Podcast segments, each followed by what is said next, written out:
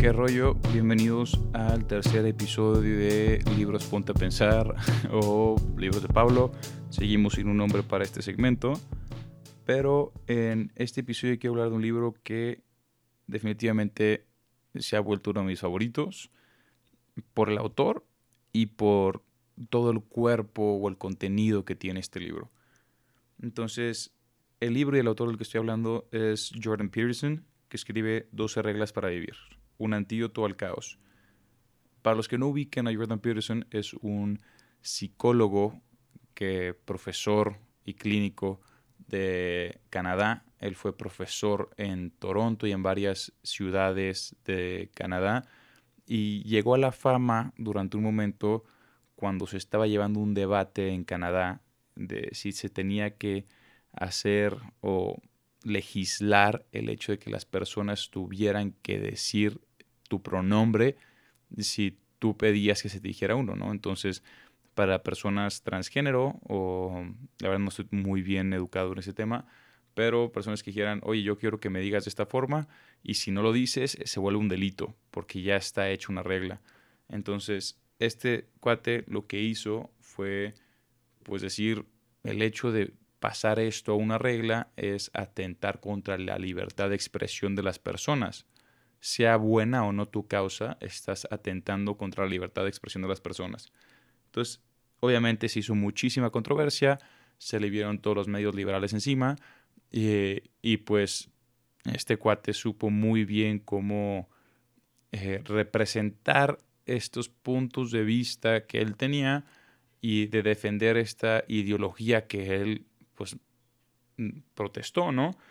Y está muy interesante porque para muchas personas ha sido la voz de sus ideas. Muchas personas sienten que no tienen la capacidad de eh, decir, expresar, eh, hablar lo que sienten o lo que piensan.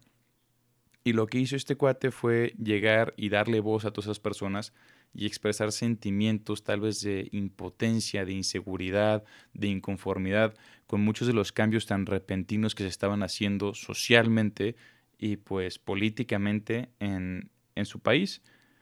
Y después de esto se empezaron a viralizar muchísimo sus clases que él subía a YouTube, en las cuales pues sus clases de psicología que hablaba pues de todos los temas habidos y por haber y se empezaron a viralizar muchísimo al punto de que se volvió este cuate una celebridad.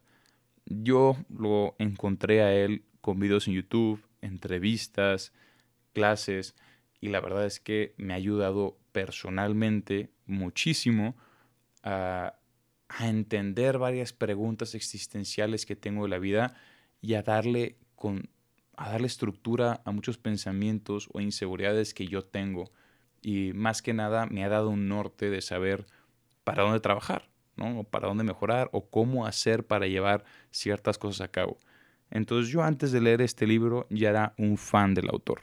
Me encantaba, me caía muy bien, representa varias de las ideas o sea, con las que yo comulgo y, tiene una capacidad de expresarlas y de vociferarlas muchísimo mejor que lo que, lo que tengo yo. Entonces, por eso a mí me encanta. Y él, en este libro de 12 reglas, lo que hace es escribir él a partir de su experiencia, de su vida, eh, escribir 12 reglas de cómo vivir una mejor vida.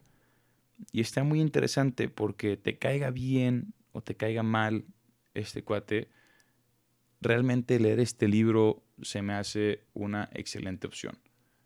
Es muy denso.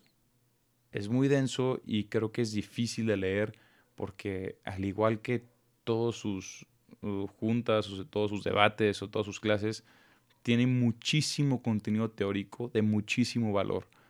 Pero lo que hace esto es hacerlo muy denso y que tienes que estar al pie del cañón en cada párrafo que estás leyendo porque si no, ni de broma, o sea, vas a entender todo lo que está diciendo. Y creo que es necesario que sea así de, de detallado en la manera en la que escribe, porque si no, muchas de sus ideas se podrían prestar a un malentendido. Y siendo él esta figura, eh, como se dice, celebridad tan, pues, caótica, eh, pues es muy importante para él, su persona y su carrera que, que sea tan detallado y es muy buena, son muy buenas estas 12 reglas. Yo la verdad es que tengo el libro físico y aparte lo empecé a escuchar en Audible, o sea, en un audiolibro, y los iba rebotando los dos. Y, y lo disfruté muchísimo, porque para mí fue escuchar consejos de una persona que admiro de cómo vivir una mejor vida, de cómo evitar problemas que ni siquiera tenía idea que se me podían llegar a presentar, pero ahora que me hace consciente él de ellos, es muy cierto que sí los tengo. Y, y, está muy chingón porque no es un libro de autoayuda, es un libro que, pues, sí es como tu abuelo, tu tío, tu papá, buena onda, dándote consejos. Y es una persona que sabes, que sabe de lo que está hablando. Y, y aparte de que es un libro, pues obviamente de su experiencia, quiere decir que conlleva o trae mucha intimidad. Y eso quiere decir que habla de cosas muy personales. Y ves este lado muy humano de, de cómo todo el proceso de llegar a un punto de celebridad en el cual pudo ayudar a tantas personas lo desgastó muchísimo o por qué logras entender también de dónde vienen algunas de sus ideologías basadas en sus experiencias de vida.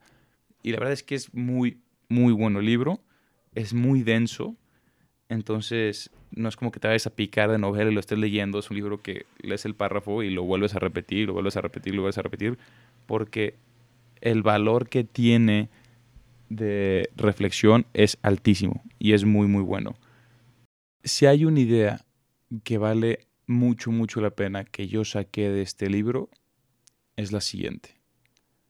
La humildad es el precursor al conocimiento y el conocimiento y conciencia de uno mismo es lo más cercano que tenemos a la felicidad.